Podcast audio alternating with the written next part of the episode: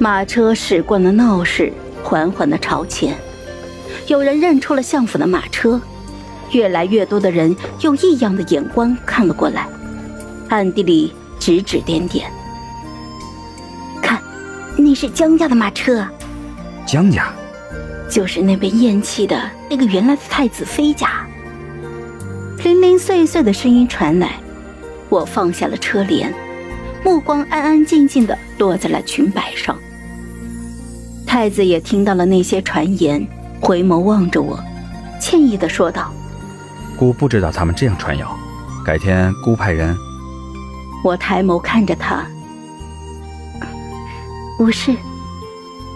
一路无话，到了地方，我下了马车，视野豁然开朗。高崖碧立，草木丛生，往下一看，云水泱泱，浪涛翻滚。这里是云河的上游，悬崖之上，当初荣玉遇刺落水的地点。山崖上的风很大，长风浩荡，卷起了我与他的衣袂，猎猎翻飞。我凝视着太子的眼睛，到这个时候，我才发觉荣玉生着一双桃花眼。只是天生多情的眸子放在他的身上，墨眸深处尽是无情。从前他看我时有情，看别人时无情；如今他看别人有情，看我时无情。温和的神色之下，尽是冷漠疏离。我与曲音之外的芸芸众生并无不同。我捂着绞痛的心口，垂眸盯着地面，再度抬起头来的时候，一滴晶莹的泪珠滚过了脸颊，安安静静的滑落，留下了几丝痒意。我苦笑道：“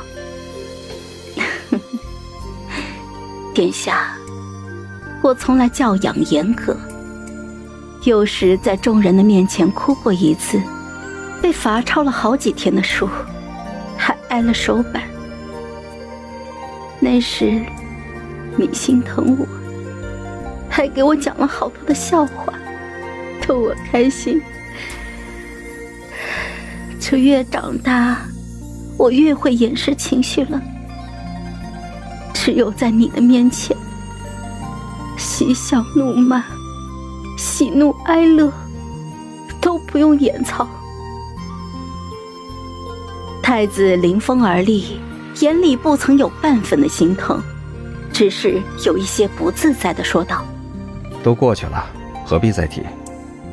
我的眼泪越滚越多，宛如断了线的珠帘散了开来，泪湿衣襟，声音也不自觉的带了哽咽。殿下，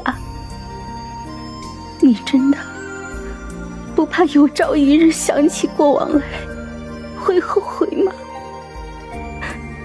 玉，从未后悔过。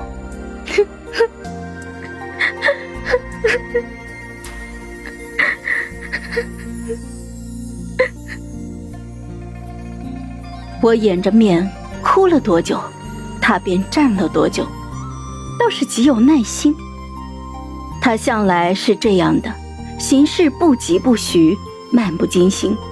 骨子里是冷漠无情，哭了一场，我慢慢的收住了泪，不知从哪拿出了一把剪子，正是当日想要剪嫁衣被嬷嬷挡住的那一把。好了，本集故事就到这儿，我们下集见，记得订阅和点赞哦。如果你有喜欢的故事，也欢迎在留言区告诉我们。